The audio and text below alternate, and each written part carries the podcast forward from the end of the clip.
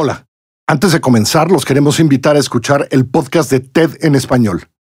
Cada semana exploran las mejores ideas en nuestro idioma a través de charlas o conversaciones. En la nueva temporada se hacen preguntas como ¿por qué dormimos? ¿Cómo está evolucionando la masculinidad? ¿Cómo podemos mejorar nuestra relación con las personas que más queremos? ¿Se pueden cocinar canciones? Los invito a escuchar TED en español de manera gratuita en cualquier aplicación de podcast o en tedenespañol.com. Ahora sí, el nuevo episodio de la lista.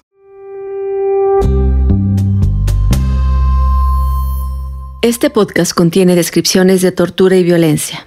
No es recomendable escucharlo en presencia de menores de edad. En el episodio anterior conocieron la historia del papá de Francisco Soto, un militar retirado que se ganaba la vida como guardaespaldas del grupo de música norteña Los Huracanes del Norte. Le gustó el ambiente, le gustó, lo trataban bien, lo querían mucho. En abril de 2011, un mes después de la detención de su hijo en Saltillo, el señor Soto desapareció en una carretera entre Nuevo León y Tamaulipas. Su esposa, la señora Lucía, pensó que aquello tenía que ver forzosamente con lo que estaba pasando con su hijo. Lo primero que hice fue reclamarle a mi hijo que si él sabía dónde estaba su papá, que me dijera dónde estaba. Lucía buscó a su esposo durante meses. No sabía quién se lo había llevado. ¿Fueron militares, criminales, criminales vestidos de militares? Nunca estuvo claro. Mientras esto pasaba, las mujeres visitaban a sus esposos en la casa de arraigo en Ciudad de México. El abogado, Ramiro, seguía trabajando en la defensa y finalmente trajo una buena noticia para las familias. Abrieron las puertas y vimos cómo los esposaron y los subieron a las camionetas de las camionetas blancas de los judiciales militares. Los militares fueron trasladados a una cárcel militar.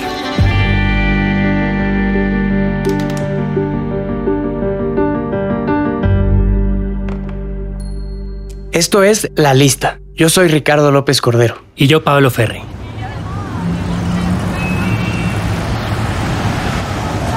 Bueno, estamos en Ciudad de México, es junio de 2011.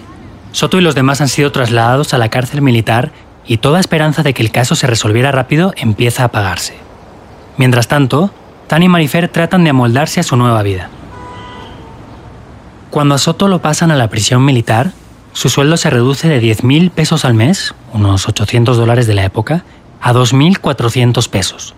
Esto ocurre porque su situación procesal cambia. Para no liarnos, ya no es solo un detenido, un sospechoso. Ya ha pasado todo el arraigo, ahora es un acusado. Y eso en la burocracia del ejército, implica que el salario se reduce a menos de la mitad. Si eres condenado te lo quitan todo. Si te absuelven, te lo devuelven. Es un tecnicismo, pero pone a Tania y Marifer en una situación muy complicada. Con el sueldo normal de Soto los tres podían vivir sin demasiados problemas, pero con ese cambio ya no les alcanza. Y entonces empecé a vender lo poquito que tenía, ¿no?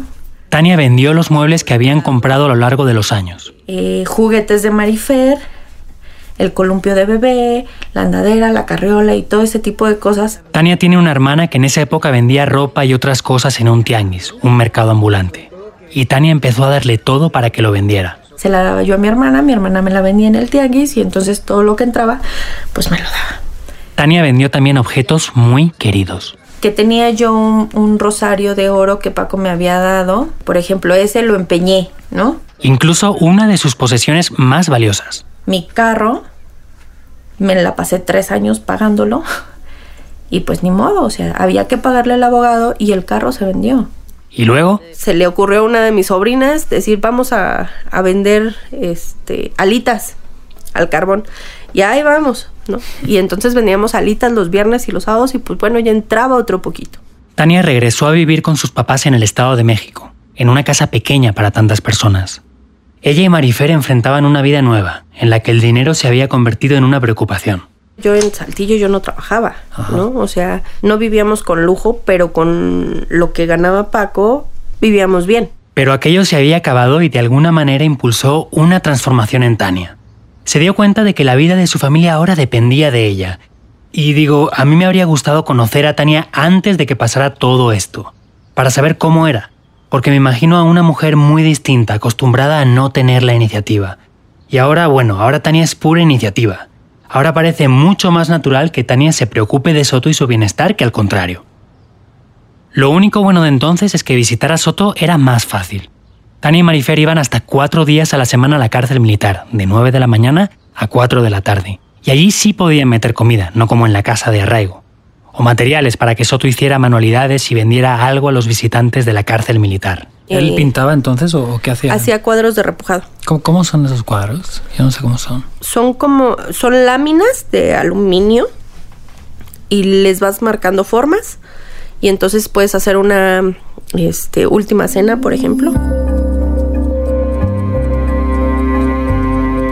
Y así nació una nueva rutina que no estaba tan mal. Nos salíamos a las 6 de la mañana y llegábamos a la fila a las 7. Siendo que la entrada pues era hasta las 9, ¿no? Pero ah, no. Porque Paco siempre decía, no lleguen tarde. No lleguen tarde era levantarse más temprano y ser de las primeras. Oye, este, y eso cuatro días a la semana. Cuatro días a la semana. Y pues te- me- estaba haciendo el cálculo mentalmente, pero creo que no hace falta. O sea, en realidad se veían más en ese momento que cuando él trabajaba. ¿no? Sí. Sí, de hecho sí. Sí, porque había veces que él se iba a la sierra tres meses y no lo veíamos, ¿no? A veces Tania iba sola, pero siempre iba. Y cuando no estaba en la cárcel, estaba encima de Ramiro, pendiente de cualquier novedad. Yo durante los dos primeros años este, estuve pegada a Ramiro todo el tiempo. Todo el tiempo. O sea, este, en el juzgado pensaban que yo era asistente de Ramiro. Y en realidad en el juzgado no iban tan desencaminados. Si preguntaban algo del caso y Ramiro me decía, oye, ¿te acuerdas cuando fuimos y vimos, eh, eh, ¿te acuerdas qué decía la página fulana de tal? Y entonces como que le llevaba yo, era la secretaria de Ramiro. Ramiro está entonces empezando a construir su caso. Ya consiguió que Soto y los demás vuelvan a declarar y den una versión distinta de la que dieron el 16 y 17 de marzo, cuando recién habían llegado a la Ciudad de México. Entonces todos se incriminaron y aceptaron colaborar con los Zetas. Ramiro se da cuenta de algo en esos primeros meses, y es que lo que ha ocurrido, lo que le han contado Tania, Rossi, Soto, Sócrates y el resto de militares que representa, no es lo que refleja el expediente. No es que Soto y compañía digan que fueron torturados y la Policía Judicial Militar diga que no lo fueron. No es solo eso. Es que la Policía Judicial dice directamente que no llegó a Saltillo hasta el día 16, cuando se encargó de trasladarlos a la Ciudad de México. Cuando ves el expediente, tú dices, espérate, ¿no? Aquí la historia empieza desde el 16, cuando los trasladan, o desde que el Asiedo pide la colaboración a, a la Secretaría de la Defensa para la presentación de estos elementos, que fue el mismo 16. Y lo demás, o sea, ¿por qué no hay constancia de lo demás, no? Lo demás son los más de tres días que pasan desde que detienen a Soto y compañía y los torturan hasta que los mandan en avión a Ciudad de México. Así que el primer reto de Ramiro es probar que aquello existió. Que del 13 al 16 de marzo, policías judiciales militares detuvieron, interrogaron y torturaron a Soto y los demás. En ese entonces quise hablar con el médico del batallón, porque en las pláticas me dice, oye, es que el médico nos revisó, él nos vio, él nos vio vendados, nos vio este esposados. Así que Ramiro viajó a Saltillo a buscarlo. De ahí me contacté a una persona eh, conocida. Yo no conocía Saltillo. Esta persona era militar. Le digo, oye, necesito que me digas dónde está el batallón, cómo llegó al batallón, este, y concretamente necesito hablar con el médico del batallón. Pero sus planes cambiaron enseguida. De hecho, nunca entré al batallón, precisamente por el contacto. eh, él fue el que me hizo el favor de decirle al médico, oye, este, el abogado de estos muchachos quiere hablar contigo. Y el médico accedió a reunirse con Ramiro.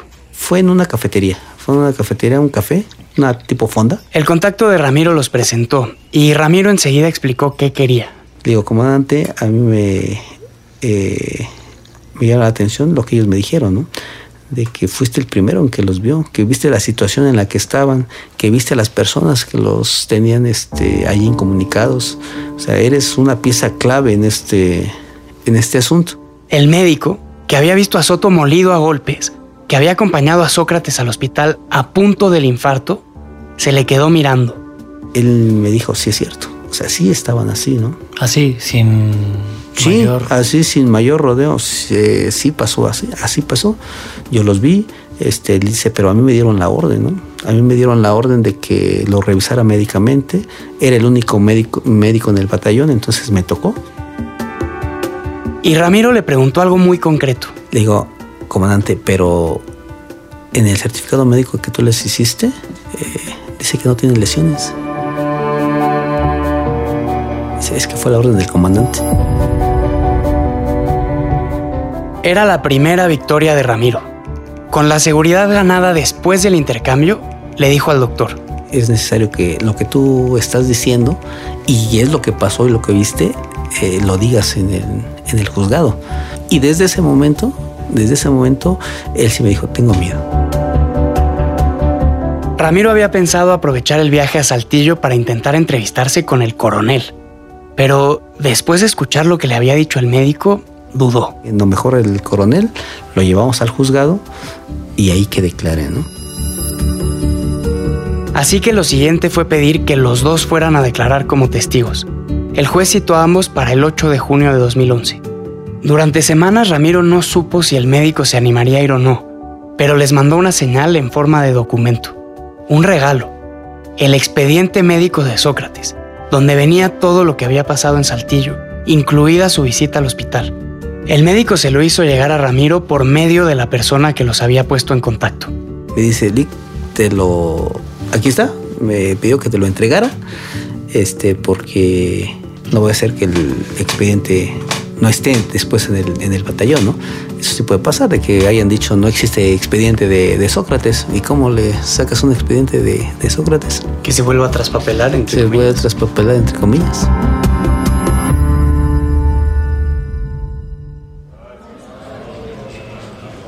Total, llegó el día de las declaraciones. Este tipo de interrogatorios a testigos ocurren normalmente en un juzgado, pero aquel día el juez militar ordenó adecuar los locutorios de la prisión militar. Eran demasiadas personas para la sala, entre los militares, sus abogados, los testigos, el fiscal. Ramiro estaba nervioso. No tenía la seguridad de que los dos testigos fueran a llegar. Con los dedos cruzados a que lleguen. La estrategia de Ramiro era muy simple. Dejar hablar al médico y acorralar al coronel. Con eso pretendía probar que del 13 al 16 de marzo, los militares estuvieron por lo menos retenidos en el batallón. Pero para eso tenían que llegar los testigos. Llegó el médico y llegó el, el coronel.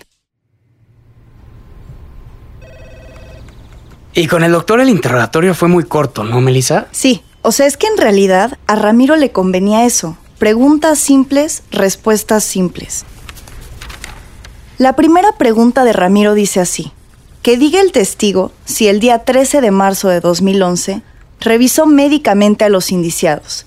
Y él responde que sí. Luego le pregunta que por qué les revisa. Y el doctor responde que porque el coronel se lo ordena. Esto que acabas de decir es importante porque justo apunta a lo que decía Ramiro, ¿no? Hasta entonces el expediente reflejaba solo la detención de los militares el 16 de marzo, pero no decía nada de los tres días anteriores. Parece mentira, pero la Policía Judicial Militar nunca ha reconocido que el 13 de marzo llegó a Saltillo, ni que detuvo a Soto y compañía, ni que los interrogó, mucho menos que los torturó. El interrogatorio del médico continúa. Dice que ese domingo 13 de marzo revisa a los militares, que se los pasan personas vestidas de civil, que los militares estaban vendados de los ojos y atados de las manos, y que a uno de ellos se lo llevaron al pelotón de sanidad. A Sócrates, ¿no? Que luego se lo llevan al hospital. Sí, se lo llevan al hospital y el médico va con ellos. Así que Ramiro consigue lo que quería. Ya hay un testigo, el médico del ejército, que contradice la versión de la policía judicial. Esa que simplemente señala que el 16 de marzo detuvo y trasladó a los militares de Saltillo a la Ciudad de México sin mencionar los días anteriores. Y luego llega el coronel. Una de las primeras preguntas que le hace Ramiro es cuándo fue la última vez que vio a Soto y a los demás. El coronel dice que el día en que se los llevaron, ¿no? El 16 de marzo. Luego Ramiro le pregunta que a dónde fue por ellos la Policía Judicial Militar. Y él contesta que al aeropuerto. Y entonces Ramiro le dice, oye, pero ¿desde cuándo había judiciales en el batallón? Y el coronel dice que desde el 13 de marzo. Entonces hay un grupo de judiciales que recoge a Soto y los demás en el aeropuerto, pero hay otro que estaba en el batallón desde el día 13. Sí. Luego, Ramiro intenta que el coronel diga que vio a Soto y a los demás ese día, el 13 de marzo. Y después el coronel dice que vio a algunos en la explanada del batallón, pero que ni siquiera se acuerda quiénes eran. Le pregunta si los vio el 14. El coronel dice que no. Le pregunta del día 15 y vuelve a decir que no. Claro, el coronel nunca ve nada. Luego le pregunta si durante esos días hubo algún incidente en el batallón. Pero el coronel solamente recuerda que un judicial le comunicó que uno de los elementos que habían requerido estaba enfermo y lo habían tenido que llevar al hospital. ¿Esa es la palabra que usa para referirse a Sócrates? ¿Requerido? Sí, eufemismos del ejército. En fin, el caso es que el coronel se pasa un buen rato tratando de colocarse muy lejos de la acción. Él estuvo en el batallón, vio cómo llegaron los judiciales el día 13. Dice que los judiciales requieren a personal a su cargo y luego, hasta el día 16, acompaña a los judiciales al aeropuerto con los requeridos, o sea, Soto y los demás.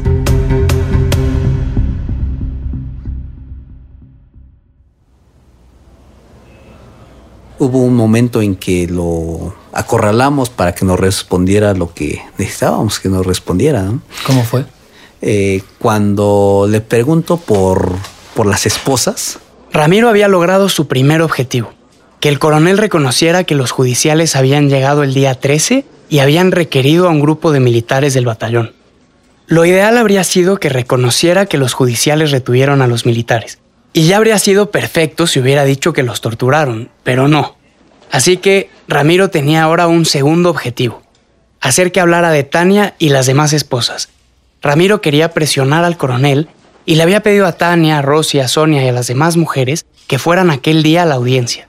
Ellas llegaron temprano a la prisión, las revisaron y las hicieron pasar. Les habían puesto unas sillas en los locutorios. El coronel nos ve y se agacha. Se agacha. Es algo que, que yo tengo como muy marcado que nunca el señor nos ha vuelto a ver a los ojos. Tania dice que el coronel tartamudeaba con algunas respuestas, pero fue muy evidente cuando Ramiro se refiere directamente a ellas. le pregunto si conoce a las esposas de los elementos que acaba de reconocer. Dice que sí, que sí, que conoce a algunas. Y Ramiro entonces mira a Tania, a Rosy, a Sonia, a Lupita también, la esposa de Treviño, y le dice al coronel, Que nos diga si de las personas que están aquí vestidas de civil, eh, identifica a las esposas de, de los militares. Ahí como que, que titubeó un poquito, ¿no? pero dijo que sí, y dio sus nombres. Lo que quería obtener es de que él atendió a las señoras allá. Él fue el que les dijo que estaban trabajando. O sea que él había escuchado a las mujeres aquellos días, sus temores de que estuvieran torturando a sus esposos, pero no dijo nada de eso. Nosotras de una u otra forma como que protestábamos. Empezábamos a hablar fuerte, no es cierto, o cosas así, ¿no? Y, y nos callaban, obviamente, y nos decían que si volvíamos a hacer alguna expresión, pues nos iban a sacar. A partir de ahí el coronel se cerró y contestó todas las preguntas de Ramiro con variantes de este tipo. Bueno, porque los elementos de la Policía Judicial Militar me lo estaban requiriendo. Son órdenes, no puedo cuestionarlas. ¿El coronel daba esa respuesta o también esta otra? Dice, no recuerdo, ¿no? Los de arriba, con tal de salir bien librados y no, no salir con las manos manchadas, no le importa lo que, lo que le pase a su personal. Lo que él buscaba siempre es lavarse las manos, ¿no? Lo hicieron aquellos y nunca supe qué estaban haciendo con mis elementos. A lo largo de los años, el coronel fue a declarar varias veces, a petición de alguno de los militares o de sus abogados, a ver si alguna vez podían sacarle algo más, pero no hubo forma. Ramiro recuerda que la tercera vez que fue, ya en mayo de 2015, coincidió con él antes de entrar. Yo llegué, estacioné y casualmente estaba llegando él también, este, estaba estacionando su vehículo. Ramiro lo saludó. Y sí, me acuerdo que le comenté, "Oye, comandante, no es posible que no, no haya sabido o no se haya enterado este, de lo que pasaba con los muchachos allá en el, en el alojamiento. Y aún afue- fuera de la audiencia, él no lo aceptó, ¿eh? No lo aceptó. Dice, no, es que era trabajo de la, de la judicial, ¿no?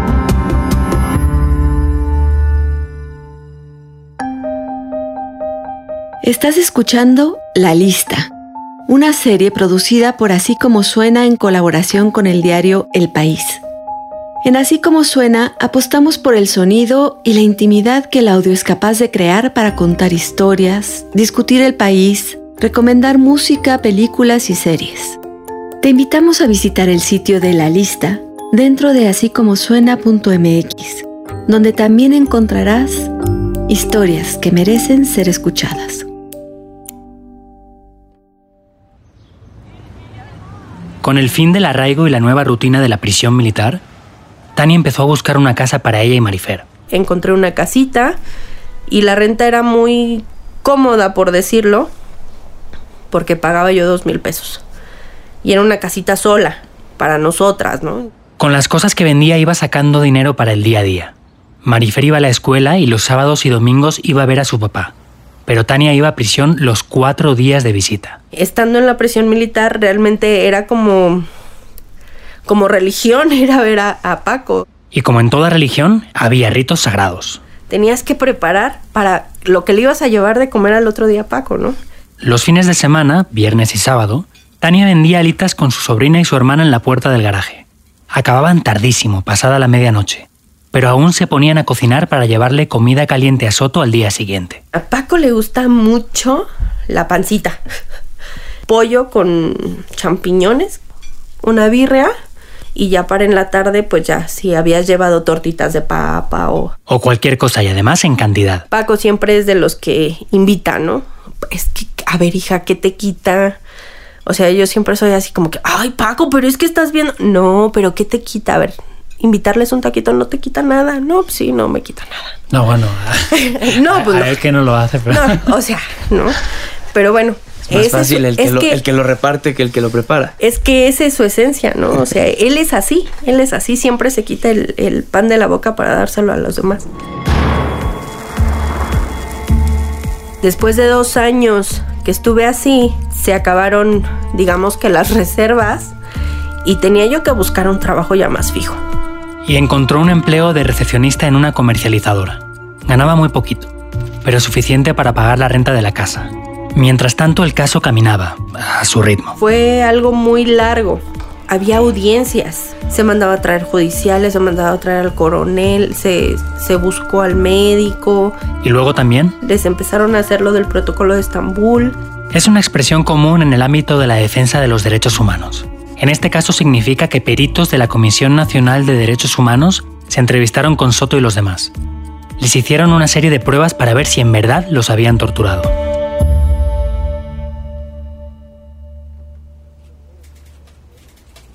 En el capítulo 1 les contamos que Tania y otras mujeres acudieron a la Comisión de Derechos Humanos en Saltillo a poner una queja, a pedir que funcionarios de la dependencia fueran al batallón para que vieran qué estaba pasando.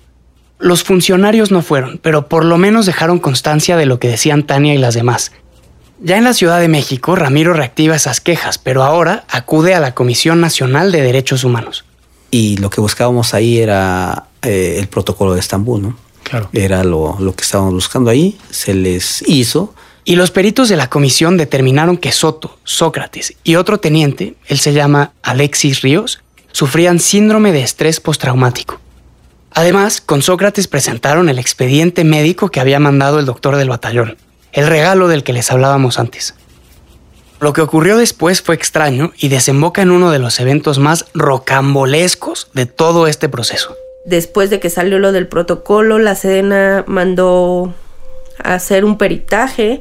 Ellos de- eh, designaron quién era el perito. El ejército quería hacer su propio estudio, comprobar si lo que decían Soto y los demás era cierto, si personal de la institución había torturado a sus propios compañeros en Saltillo. Todo eso eh, es muy largo y más porque eran muchísimos, son muchísimos. Los protocolos de Estambul y los estudios de Sedena tardaron mucho. Empezaron a finales de 2011, siguieron en 2012 y continuaron en 2013. Pero en 2014 pasó algo que cambió todo. Al menos eso pensó Ramiro. Lo platicamos mucho antes de, de aceptar una, este, un convenio. La Comisión Nacional de Derechos Humanos concluyó que Soto y Sócrates habían sido torturados. En un caso así, normalmente la comisión elabora un informe donde plasma sus conclusiones y hace recomendaciones a las autoridades implicadas. En este caso al ejército, porque son militares los que han torturado a las víctimas, que son otros militares. Esos informes se llaman recomendaciones y la autoridad, el ejército, puede aceptar la recomendación o no. Bueno, lo que ocurrió es que la comisión planteó a las víctimas que llegaran a un acuerdo, a un convenio. Nos citamos en una ocasión en la, en la prisión militar, llegó la abogada de la comisión. Esto fue a principios de 2014. Y la abogada de la comisión le dijo a Ramiro que... Esto seguramente va a acabar en una recomendación, eh, pero hay la posibilidad de que ustedes lleguen a, una, a un convenio en donde se indemnice el, el daño sufrido y este se termine el asunto.